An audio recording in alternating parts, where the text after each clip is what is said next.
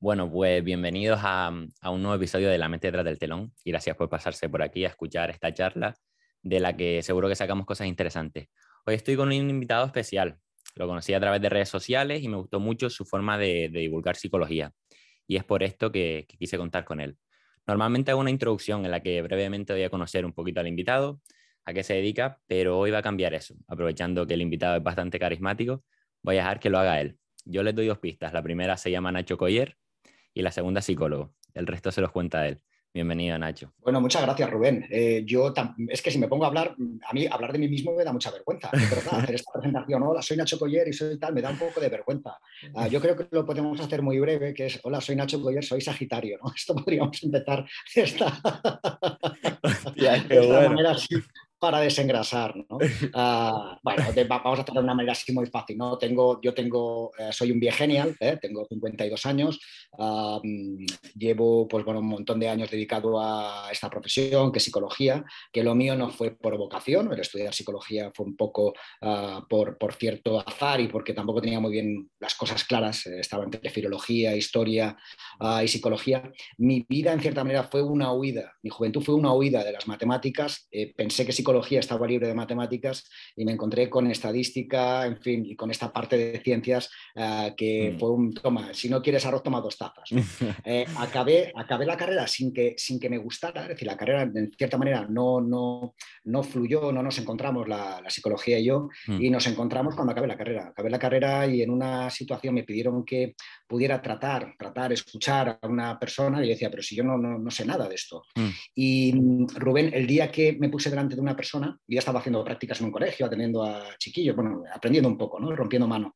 Mm. Y mm, el día que senté, me senté en un despacho, que me dejó un colega que tenía despacho profesional, mm. con una persona que estaba pasando un momento de una ruptura y demás, cuando se fue dije, esto es lo que yo quiero hacer, me apasionó, me apasionó. Y a partir de ahí me lancé a, pues bueno, a estudiar un máster, luego otro máster y bueno, y a partir de ahí empecé a trabajar y a dedicarme a, a, lo, a lo que sé hacer, que es psicología. Y luego ya empecé a divulgar y bueno, otras muchas cosas. También has escrito varios libros, dos. sí, tengo un par de libros, un par de libros que esto, mm, que quién me lo iba a decir a mí hace X años que iba a escribir los libros. La vida es muy cambiante y estas eh, negativas, lo que uno cree que es imposible que le pase, a veces la vida nos pone a cada uno en su sitio. ¿no? Y, eh, y, por cuestiones también a veces por, por, por, empezar a hacer y a publicar en el blog, eh, se me dio la opción de escribir un libro. Escribí el primer libro de una manera así muy, porque tenía mucho público en el blog, mm. un libro, una editorial valenciana pequeñita, que es Psicología para ir tirando, una, una tortuga, una libre y un mosquito, ah, mm. que el libro,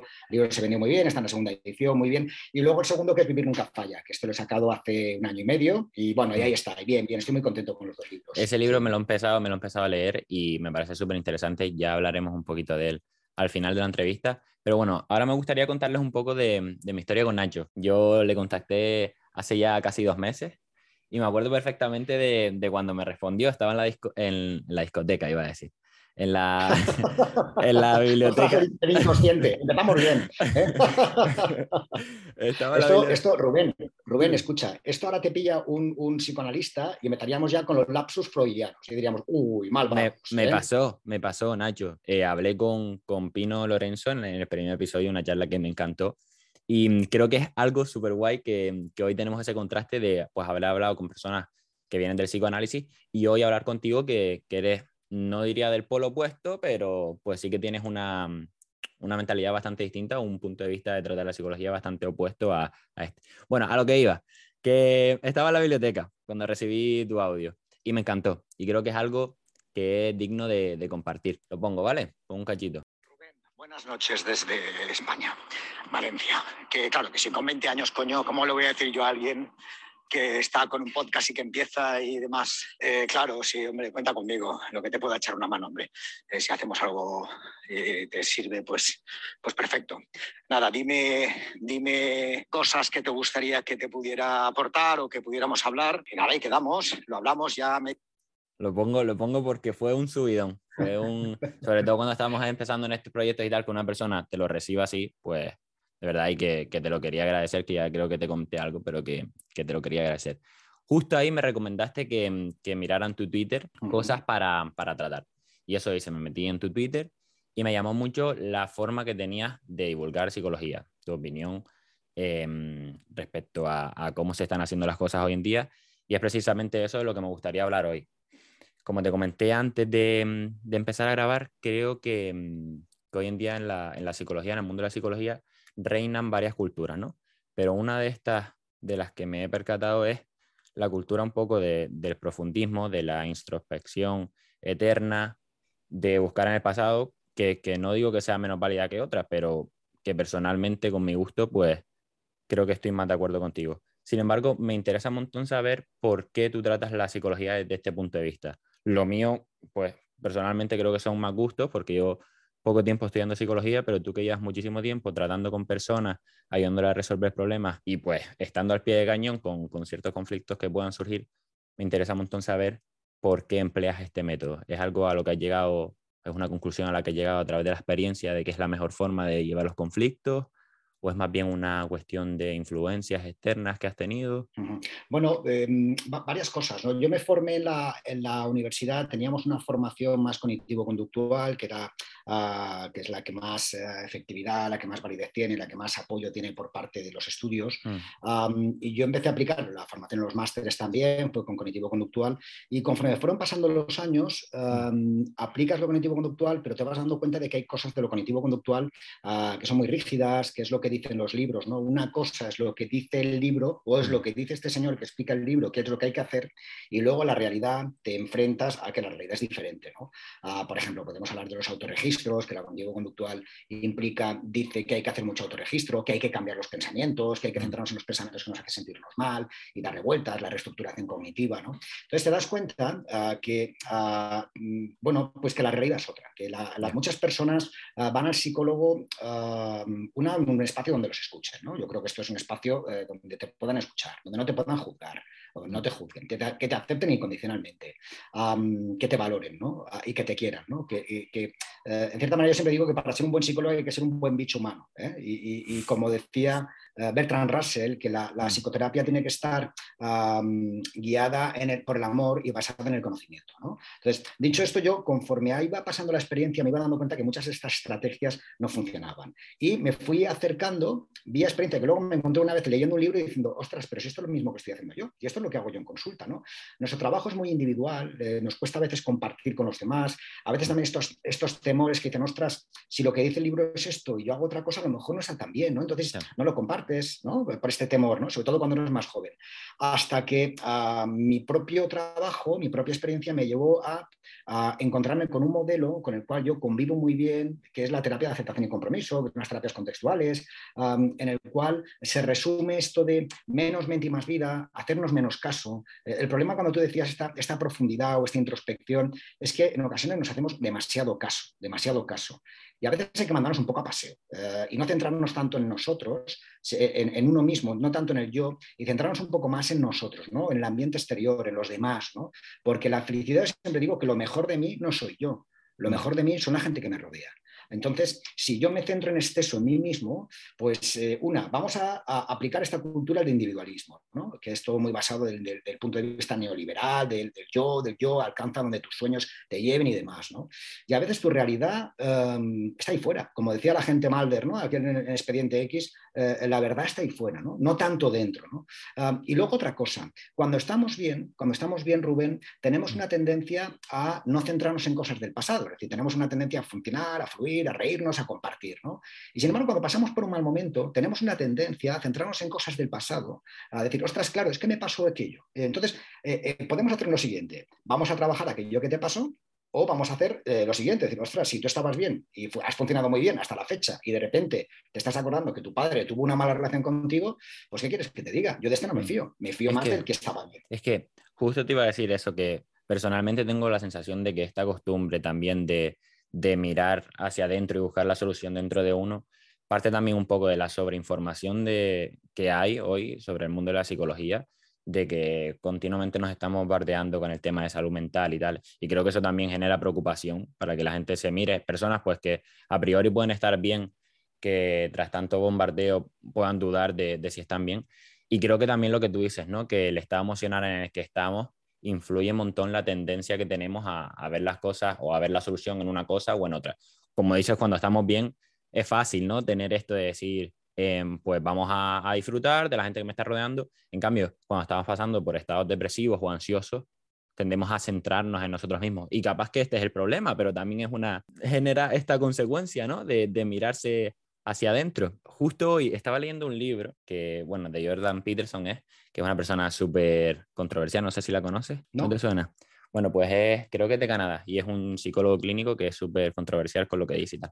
Ah, vale, vale, ya sé quién es, ya sé quién es, sí, sí, sí, ya sé quién es, sí. Pues justo me estaba leyendo un libro de él hoy. Eh, no, no, estoy de acuerdo con todo lo que dice, ni, ni, ni quiero decir con esto que, que, el tío está guay, pero esta frase me interesó. Eh, quiero relacionar esto también con, con, lo que tú decías de que estamos llegando a un punto ya en el que nos hacemos daño al mirar tanto para adentro y, y, y como buscar respuestas absolutamente a todo. Creo que estamos haciéndonos ya preguntas que que no llegan a ningún sitio y, que nos hieren. Y esta frase lo refleja bastante bien. Dice, quizás si viviéramos como habría que vivir, no tendríamos que buscar refugio en la certidumbre totalitaria para protegernos de nuestra propia mediocridad e ignorancia. Bueno, es una buena frase, es una buena frase. Es que estamos buscando los absolutos, no las respuestas absolutas. Desde que se fue, desde que la religión católica ha pasado a un segundo plano, ya no ocupa ese lugar primordial en el que rige nuestras vidas, mm. eh, aparecen otras, otras religiones que es la New Age, esta cultura, esta psicología o esta manera de ver el mundo de la cultura de la felicidad, de encontrarse a sí mismo, donde te dan respuestas absolutas, ¿no? Este punto de crecimiento personal, donde aparecen luego todas estas pseudosectas o sectas reales que están indicándote el camino camino para seguir, ¿no? Entonces, uh, se fue una religión y han entrado otras. Yo me quedo con la anterior, ¿eh? es decir, porque aquí se sigue hablando de los mismos conceptos. El pecado, es decir, si no haces lo que toca y no eres feliz continuamente, estás pecando uh, y, eh, por tanto vas a ir a los infiernos porque ya no eres eh, una persona capaz, feliz y demás. Deberías de controlarlo todo y nosotros te damos las respuestas, ¿no? Y si no las encuentras, es que eh, no eres digno de este reino, es decir, estás, estás fuera de esto, ¿no? Entonces, es esta búsqueda del santo grial, esta búsqueda constante de la felicidad plena, absoluta, completa, que claro que lo que genera es eh, toneladas de frustrados. Es decir, estos son muchas personas que se frustran, que se culpan por no conseguir lo que nos están diciendo que tenemos que conseguir. Mira qué rebuscado es. ¿eh? Y eh, cuando la realidad es que somos muy básicos y además somos muy previsibles y somos ay, a veces pensamos que dentro y somos unas personas muy profundas y tal, decir, pero ¿qué me estás contando? Pero si eres muy sencillito. yo cuando alguien me viene y dice, no, es que yo soy muy diferente a los demás, pues si tú eres igual que los demás. Sí, ay, uh, no te creas que eres tan, tan especial. ¿eh? Y además hay estudios que, que prueban esto que estás diciendo, que aparte de creernos especiales, nos creemos mejor que el resto, ¿no? Y que somos más profundos y que tenemos más entresijos y que no sé qué y que no sé cuánto. Y precisamente tú que has trabajado con un montón de personas que probablemente te hayan dicho eso, puedas ver entre ellos cierta ¿no? simplicidad o cierta conexión o cierta similitud entre todas ellas. ¿no? Sí, sí, sí, es que eh, además los patrones se repiten, ¿no? somos, muy, uh, somos muy primarios en muchas cosas ¿no? Uh, y a veces esta tendencia a, a la búsqueda, yo, yo creo que hay, que hay, que reconocerse, ¿no? yo creo que hay que hacer ejercicios de, de reconocimiento personal, decir, oye, yo, yo quién soy, eh, cuáles son las cosas que, que me van bien, eh, em, dime qué cosas crees, fíjate, preguntar a cosas de fuera, personas de fuera que te conocen, dime qué cosas no te gustan de mí. Esto muy pocas personas lo hacen, pero es un golpe de realidad porque eh, nuestra mejor eh, manera, yo siempre digo que somos lo que hacemos, no lo que pensamos, porque a mí lo que tú piensas me da, yo a veces con, con pacientes les digo, me dicen, no, es que pensé, digo, mira, a mí lo que tú piensas me la trufa, y perdona que te lo diga, a mí lo que me importa son las cosas que tú haces en la vida, es decir, ¿qué haces tú en la vida? ¿Qué es lo que has hecho en la vida? ¿Cuáles son tus valores? ¿Cómo te has manejado con el mundo? Hasta la fecha de hoy, tus pensamientos, hoy pienso una cosa y luego lo contrario, ¿no? o, o te vas de un extremo a otro. Entonces, eh, preguntar a la gente de alrededor que nos describa, oye, ¿qué cosas son las que no te gustan de mí? ¿Qué conductas, qué comportamientos son las que no te gustan de mí? Ahí podemos tener un referente para que nos pueda seguir un poco como voy a decir, oye, aquí hay cosas que yo tengo que cambiar, porque a lo mejor no soy consciente. ¿eh? Y está bien analizarnos y darnos cuenta e intentar modificar lo que podamos, porque la perfección no existe. Yo tampoco creo en los cambios radicales ¿eh? que promueve algunos, algunas escuelas de psicología. Dicen, no, no, ven que yo te voy a cambiar totalmente. ¿qué me estás contando? Si los cambios radicales no existen. Yo creo en los pequeñitos cambios y con mucho esfuerzo, porque las cosas uh, no son tan fáciles de conseguir. ¿no? Y asumiendo que el sufrimiento existe, eh, que la tristeza existe, que la angustia existe, que no podemos controlar nuestros pensamientos eh, que somos a veces un poco, estamos un poco a galope de, de, nuestro entorno, de nuestro contexto, de las personas que tenemos alrededor. Es decir, esto de que somos tan, tan fuertes y que podemos con todo, pues, mm, en fin, ni Superwoman, ni Supermanes, ni, ni Hulk, ¿no? Mira, justo con esto que decías de, de, que no podemos cambiar completamente y de que somos bastante simples, en, en una charla TED que, que hiciste con Valencia, em, mencionabas que en parte tenemos una parte bastante primitiva emocional a la que te referiste como nuestra parte neandertal. Y es una parte que, mm, que decías que no podemos luchar contra ella porque siempre va a ganar. Pero sin embargo, podemos emplear varias estrategias para llevarla mejor, para controlarla, ¿vale? Se me ocurre un ejercicio bastante interesante y de mano con, con lo que mencionabas antes de menos vida y más, menos mente y más vida. Em, si te parece, te voy, a, te voy a, mencionar ahora parte de conflictos que se pueden generar en, en la población más joven y damos pautas a seguir para vale, vamos centrarnos, centrarnos, menos en nosotros mismos y, y, buscar la solución un poquito más fuera, como, como comentabas antes. Ansiedad. Vamos a, poner un, vamos a poner un poquito de humor, ¿eh? O sea, vamos a darle estos sí, sí, sí, de manera humorística y sin sentar cátedra, porque esto hay que avisar, Rubén, que cada persona es un mundo, es verdad que claro. vale a Juan no le vale a Manuel o no le vale a María. Pero bueno, vamos a intentar al menos lanzar algún pequeño tip para que sirva para reflexionar y para, y para alguna sugerencia. ¿eh? Completamente, buen, buen punto. Y además, eh, aunque fuera así de simple, en, en, tan poco tiempo no se resuelve. Como tú dices, cada persona es un mundo, así que vamos para allá. A mí el humor me encanta también, así que con humor mejor. Eh, ansiedad, método más utilizado por psicólogos, como decías antes, y el más apoyado, terapia cognitivo-conductual, tiene que ver primero con, la, con ser consciente de los pensamientos negativos que tenemos, después con la reconfiguración de la percepción del problema y después con el enfrentamiento del problema con esta nueva percepción, ¿no? Lo que te dice tu amigo, tranquilete que no pasa nada, eh, no es para tanto. ¿Qué coño hacemos?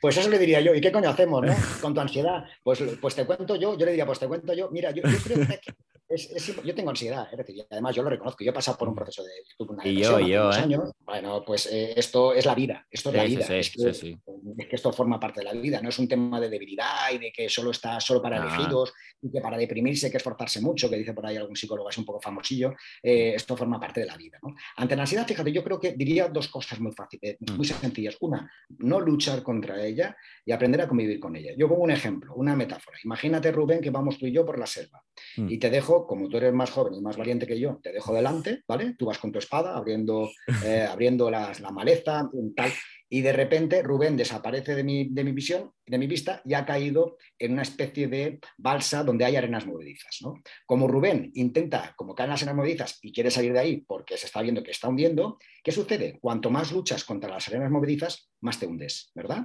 Porque la fricción, el movimiento hace que vaya atrapándote. Eh, yo te salvaría, o sea que tranquilo. Entonces, lo que dicen que hay que hacer, que hay que hacer cuando se caen arenas movedizas es caer e intentar hacerte el muerto, intentar flotar y poco a poco, a lo mejor con las manos, intentar aproximarte a la, orilla para asir un trozo de rama o lo que fuera para salir, ¿no? O silbar y que venga tu caballo, que eso es otro clásico, ¿verdad? De las películas, o yo salvarte, pero no luchar contra la, ansiedad, contra las, las arenas movedizas. Con la ansiedad sucede lo mismo. Es decir, la ansiedad es, yo tengo ansiedad, cuanto más me diga es tranquilízate, estate más tranquilo, controla la ansiedad, respira, no deberías detener, la ansiedad se reproduce y se hace más fuerte, ¿vale? Y si acepto, y si asumo que es normal que tengo ansiedad, asumiendo que la ansiedad es una meseta, es decir, sube, se mantiene y luego desaparece. Es este dibujo, se mantiene y luego desaparece. ¿Y si dejo de luchar contra ella? Seguramente que si dejo de luchar contra la ansiedad y me doy permiso a estar un poco ansioso, inquieto, eh, con taquicardia, con opresión en el pecho, y me la reconozco, porque esto va siempre conmigo, pues tal vez esta ansiedad ah, no me bloquee tanto, porque ya dejo de luchar. Las luchas, las luchas al final siempre hay un perdedor. Gana la ansiedad y pierde la persona y desgasta mucho. Esto es como cuando uno termina de decir, estoy hecho polvo, no puedo más, claro, porque estás desgastado de tanto luchar contra ella. ¿no? Entonces, aprender a convivir y aceptarla, asumirla, escucha, y, esto tal como viene se va a ir, ¿no? Esto un poco cuando viene. Mm. Luego hay que analizar, a lo mejor, en qué situaciones es cuando aparece la ansiedad, por qué aparece, cuáles son los, los, estímulos o cuáles son los factores que la mantienen, pero así a priori lo primero es asumo y acepto y sé que esto tal como viene se me va, dejo de luchar contra ella. Lo de los mensajes, esto de tranquilo, no, que esto no es nada y que esto ya se te pasará, decir, bueno, vale, bien, eh, gracias mente, pero yo sigo funcionando. Mi mente me produce esta ansiedad, pero sé que es una ansiedad. Esto va a pasar, ¿no? Qué, buena, qué buen ejemplo, Nacho, lo de las arenas movedizas. Y mm, este apunte creo que me sirvió un montón a mí. Digo que tengo ansiedad porque no creo que la haya superado del todo, porque sí que tengo el sentimiento de, mm, de que mm, me puede generar miedo que vuelva, pero creo que definitivamente una de las cosas que me ayudó muchísimo fue lo que tú dices, aceptar tanto los pensamientos que me surgían como los síntomas que eran consecuencia de, de estos pensamientos. Siguiente tema vamos a meter un poquito de humor, ¿eh? que nos estamos yendo los dos para el lado serio. Vamos para allá.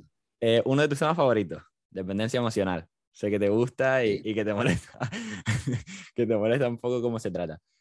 Practicar el desapego y la independencia, que sume sin ser necesidad. Si puedes prescindir de él o ella, pero aún así lo eliges, es ahí.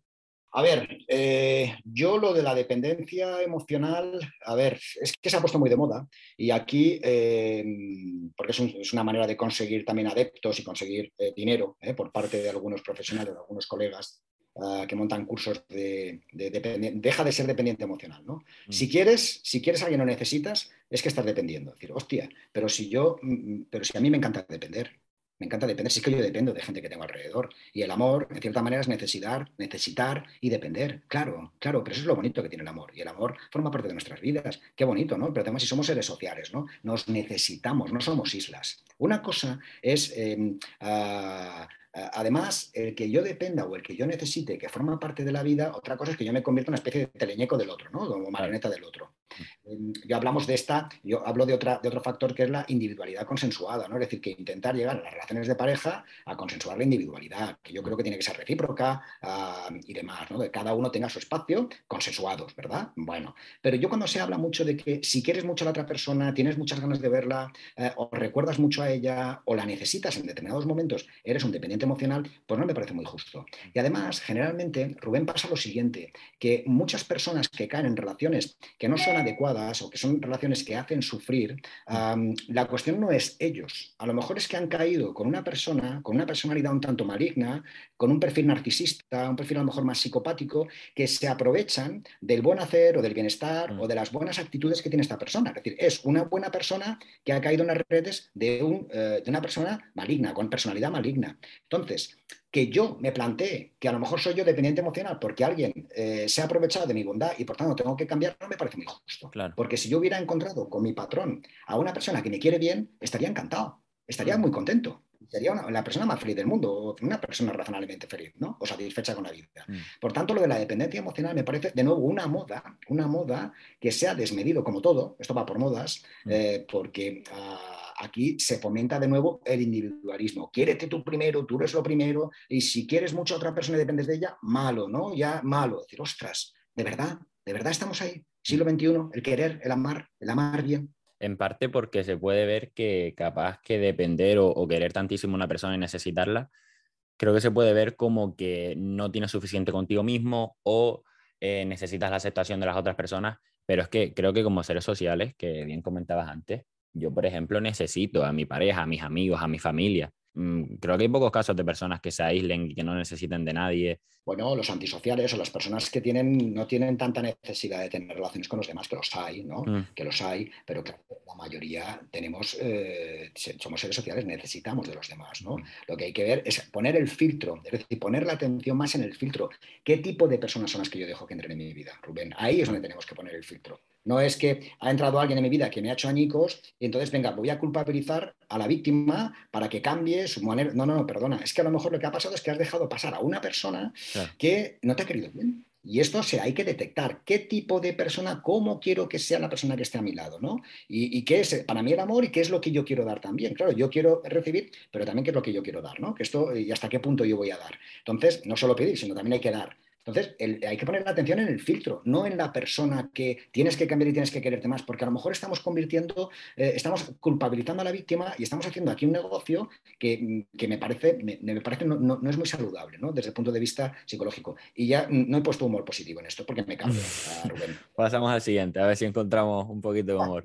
Eh, último caso, Nacho. Este es un poquillo duro. ¿Me dejó mi novio o mi novia? Vamos a darle mil vueltas a la cabeza para encontrar una respuesta del por qué me ha dejado. Eh, sí, de nuevo hay el atasco, ¿no? La culpa. A, veces hay, cuando aparece una, ruptura, la ruptura es una putada porque es un duelo, esto es, un duelo, hay una tendencia a que tengamos una, búsqueda de respuestas, ¿no? Porque a lo mejor la pareja te ha dado una, razón y a lo mejor esa razón no es suficiente para ti, porque siempre, además, se dispara a lo mejor esta parte más paranoide de la búsqueda de ah, la respuesta adecuada que en cierta manera te, te, ubique o que te ayude a adaptarte a la, situación, ¿no? Para poder tirar. Em, en estas situaciones, yo, siempre digo que, como decía, hay una canción de Fito que decía que puede que la respuesta sea no preguntarse por qué, ¿no?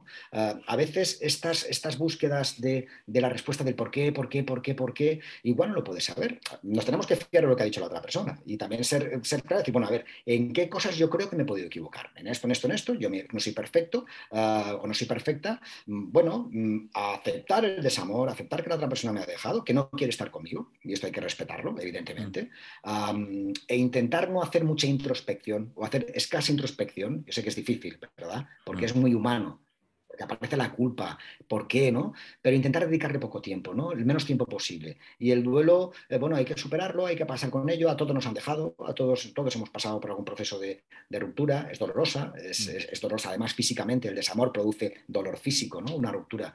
Mm. Pero ah, no, no, no comulgar con esto de que un clavo va a quitar otro clavo, pero sí que darnos la posibilidad de ser amables ¿no? con nosotros mismos, dejarnos, eh, darnos permiso a estar mal, tengo derecho a estar mal. Mm. Y si alguien te dice, oye, tú, espabila, ya tendrías que estar bien, pues mandarlo un poco a, pasear y darnos permiso a pasar un duelo. oye, no estoy bien, me ha dejado mi pareja, mm, tengo derecho a llorar, tengo derecho a estar mal. Ahora, no quiero hacer de esto una, en fin, algo mayúsculo, ¿no? No quiero hacer mi vida, no quiero que ronde alrededor de ella. Tengo derecho a estar mal, pero tengo que seguir actuando, tengo que esforzarme por, ¿no?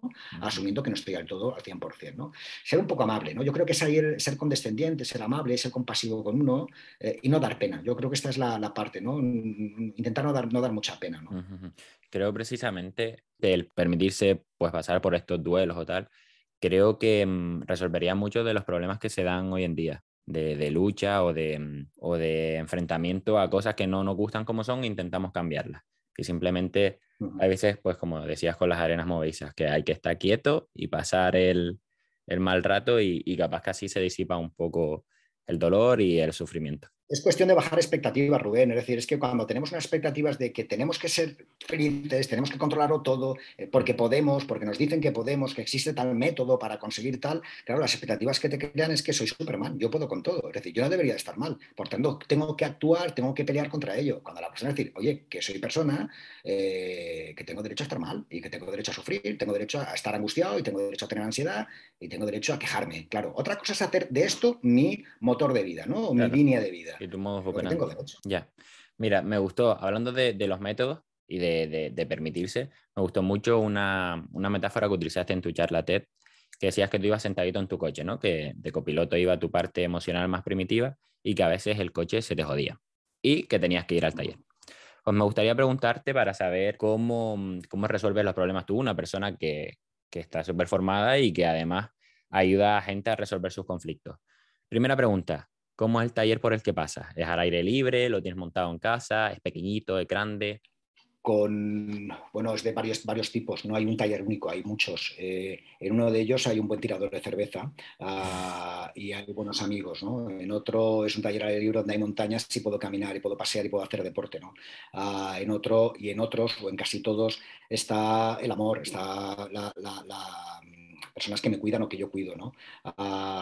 está la amistad, ¿no? Está el deporte, está el, dejarme en paz, ¿no? Está el holgazanear, ¿no? El taller del holgazanear, de no hacer nada, que es hacer. Es decir, esto no hacer nada, no, hacer, ya estás haciendo algo, ¿no? Mm. estos son mis talleres, los amigos, la gente que, que, ah, quiero, la gente que me quiere y con la gente con la cual yo puedo bajar la guardia y que puedo ser yo, estar, te puedes estar de una manera más auténtica, ¿no? Y yo intento ser, mostrarme tal como soy en la mayoría de sitios, pero es verdad que que, tienes que mantener un poco la, cosas lógicas, ¿no?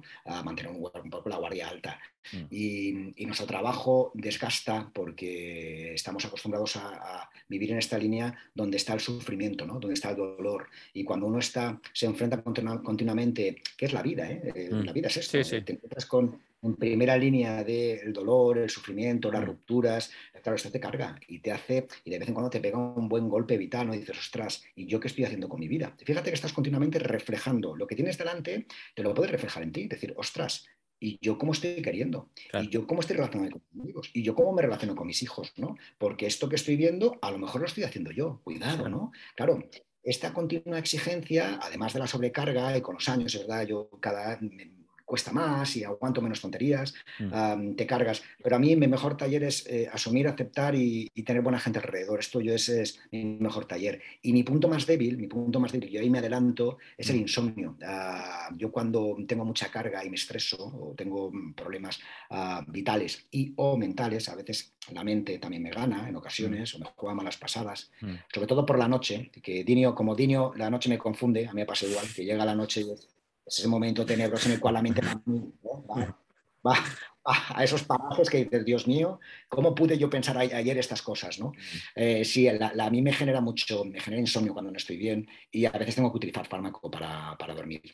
tengo que necesitar apoyo de farmacológico para poder dormir porque cuando estoy pasado de vueltas eh, puedo dormir dos, tres horas, dos, tres horas y necesito, uh, necesito fármaco para dormir. Ah, sí, esto está mal decirlo o no es muy correcto decirlo, pero bueno, esto es lo que hay. Eh, no, no, me parece un acto súper generoso, de verdad, y súper humilde y que aún más ganas como, como persona, el, contarlo de una forma tan abierta. El tema de, de, insomnio también lo vivo de cerca, no personalmente, pero mm, creo que es un problema que, se da bastante, sobre todo en, en personas de, pues que, que, que, tienen más edad que nosotros y que creo que es, que es un problema pues bastante, bastante común y que es bastante duro. Ya para terminar, a ver si me remontamos ahora un poquito, o no, o triste también, que estamos todo el rato intentando buscar el humor y la, y la vida también es un poco de esto.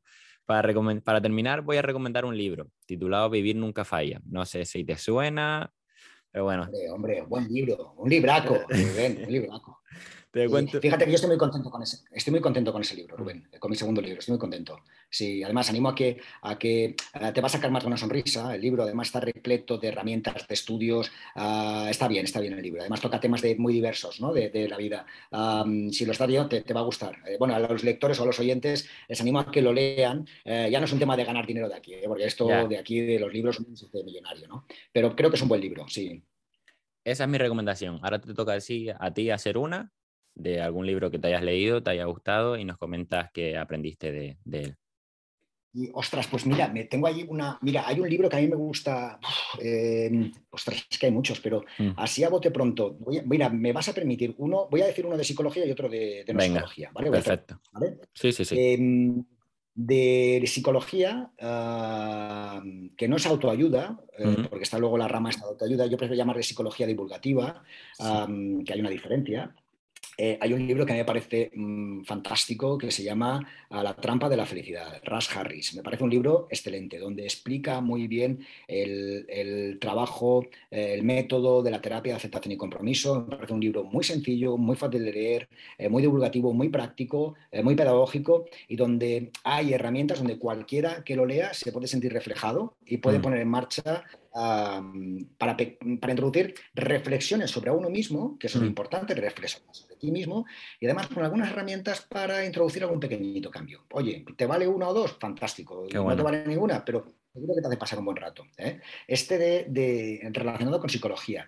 Bueno, de psicología, cualquiera de Richard Weisman, cualquiera, que es uno de mis héroes intelectuales, cualquiera de Weisman es, eh, vamos, mm, más que recomendable, cualquiera de ellos.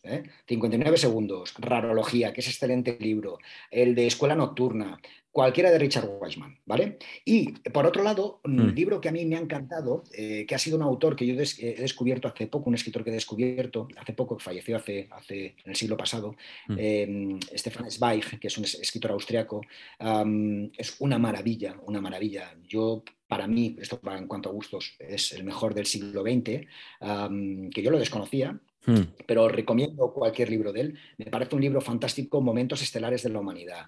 Ah, me parece un libro tan bonito, tan bonito, tan bien escrito y donde ah, nos dice en la lectura eh, que como un acto de una persona concreta puede cambiar el devenir de la historia. Un acto, una duda, un gesto, una decisión puede cambiar toda una historia, ¿verdad? De los que vienen después. Mm. Entonces yo confío mucho en, las, eh, confío mucho en las personas, no confío tanto en el mundo, porque el mundo está hecho unos zorros, pero sí confío mucho en las personas. No en todas, pero en muchas sí, ¿verdad? Entonces, a mí me parece el libro este un libro muy divertido además de historia, que es, vas a aprender un montón de cosas y sobre todo tiene ese punto de esperanza, aunque el autor vivió la época de Hitler y se suicidó eh, pensando que ganaban los nazis, pero sí que te da un punto de esperanza para creer en las personas y para creer en, los pequeñitos cambios que podemos hacer, ¿no? Y ser generosos e intentar, en la medida de lo posible, cambiar nuestro mundo de nuestro entorno, hacer la vida un poco más fácil a la gente que tenemos alrededor. Pero bueno. Qué bueno, pues me los apunto y los dejo por la descripción para que la gente también pueda acceder a ellos y, y leérselo. Hasta aquí la conversación de hoy, Nacho. Muchísimas gracias. He aprendido un montón. Pues gracias a ti. Y me lo he pasado súper bien. Gracias a ti. La verdad. Sí, yo también. Muchísimas gracias. ¿eh? Eh, en fin, ya nos veremos de nuevo por las redes o por, o por algún ojalá. otro ¿eh? Y con cerveza, con cerveza mediante. Ojalá, ojalá, Nacho. Muchísimas gracias. Que tengas una buena tarde. Gracias. Espero que hayan disfrutado este episodio. Como siempre, dejo en la descripción las redes sociales del invitado, esta vez de Nacho, y recomiendo encarecidamente que lo sigan, ya que encontrarán material de valor en ella. También dejaré el link a su charla TED y a los libros mencionados. Por cierto, antes de que te vayas, si te ha gustado este episodio, puedes valorar este podcast con estrellas y compartirlo. Así contribuirás a que llegue a muchas más personas. Muchas gracias y un abrazo. Hasta la próxima.